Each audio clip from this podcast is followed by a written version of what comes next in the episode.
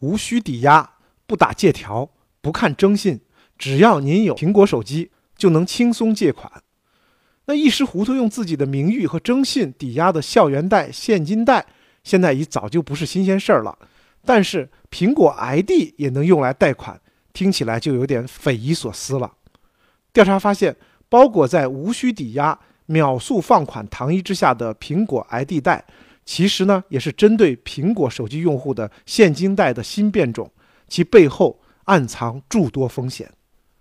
号称零门槛。无要求的苹果 ID 贷，专门针对使用苹果手机急需用钱的用户，借贷周期呢以七天为主。苹果 ID 贷要根据用户的苹果手机版本评估来放贷金额，通常放款不多，大多在一千元到两千元之间。根据放贷人员介绍，借款人首先需要提供个人信息供他们审核，包括姓名、电话、学校或者单位。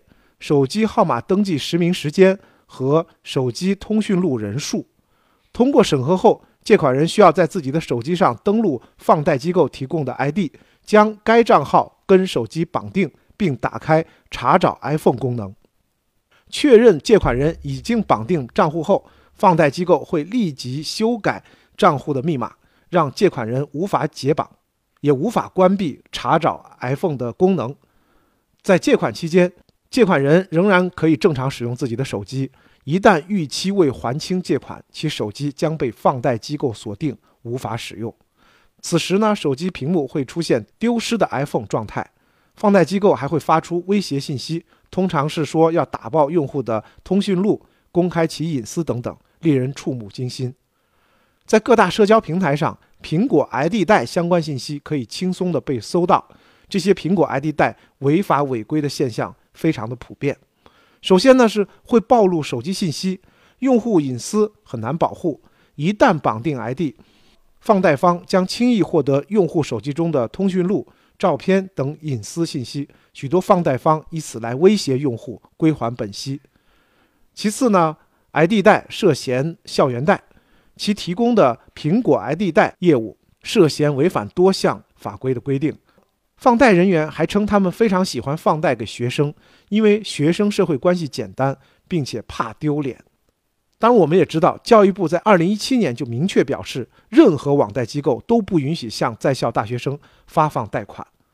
那么，对于苹果手机用户来讲，ID 贷虽然看似零抵押，实际上却是押上了自己的个人信息乃至全部社会关系。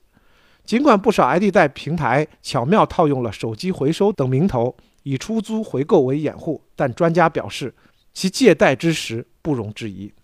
相关监管部门表示，对于 ID 贷等现金贷的变种，需要有关部门加强跨部门、跨区域的协作监管；对校园贷等要继续加强打击整治。听众朋友和学生更要学会金融风险防范意识，远离各种现金贷。此前呢，中国互联网金融协会也提醒。有不少机构或用户换穿马甲，以手机回租、虚假购物再转卖等形式变相发放贷款。广大消费者应该保持警惕，审慎选择提供贷款服务的机构或者平台，理性办理借贷。